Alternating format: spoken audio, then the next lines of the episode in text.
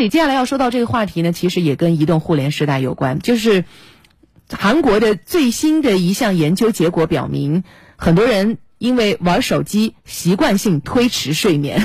我我不知道，晚才睡。对，就是习惯性熬夜，而这个熬夜呢，又是因为你刷刷刷刷过去了。我不知道周田是不是这样啊？嗯，晚上要 戒不掉。在这个睡觉之前 必须抱着手机睡觉，是吧？对。呃，网上还有一个提醒说，不要玩手机太晚了。嗯。对手机特别不好。对手机特别不好。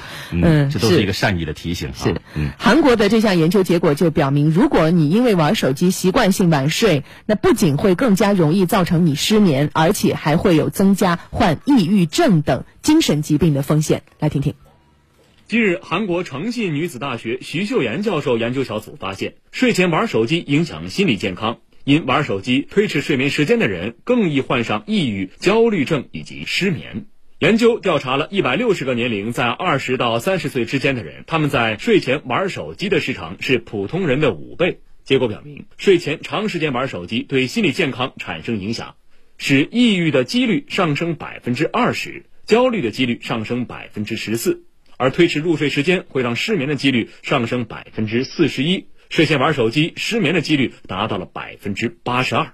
徐学元教授表示，入睡时间习惯性推迟不仅会导致睡眠障碍，还会诱发心理问题。即使需要玩手机进行休闲，也要保证睡眠时间，这对大人和孩子。同样重要，对，可能对大多数人来说，每天陪伴自己时间最长和自己最亲近的，应该不是亲人或者朋友，而是自个儿的手机。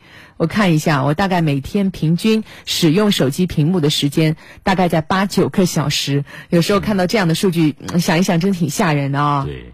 嗯，有一个那个手机的一个软件哈，叫做手机解锁这个统计，啊，统计一下每天这个手机就锁屏，然后再解锁有多少次？对，晚上你统计打开一看，很吓人，很吓人，几百次。所以问一下各位啊，正在听节目的各位，您有睡前玩手机的习惯吗？你都在刷些什么呢？既然我们知道睡前玩手机对健康有这么大的影响，那我们能不能去戒掉它呢？好难哦。所以如果有一些朋友您有高招的话，欢迎跟我们进行一些分享。收听节目在九。同鸟 FM 焦点时刻节目专区发表留言，我们将会抽取两名参与互动的听众，获得由安井提供的火锅锁鲜装一份，并且这份礼品将会直接快递直送到您家。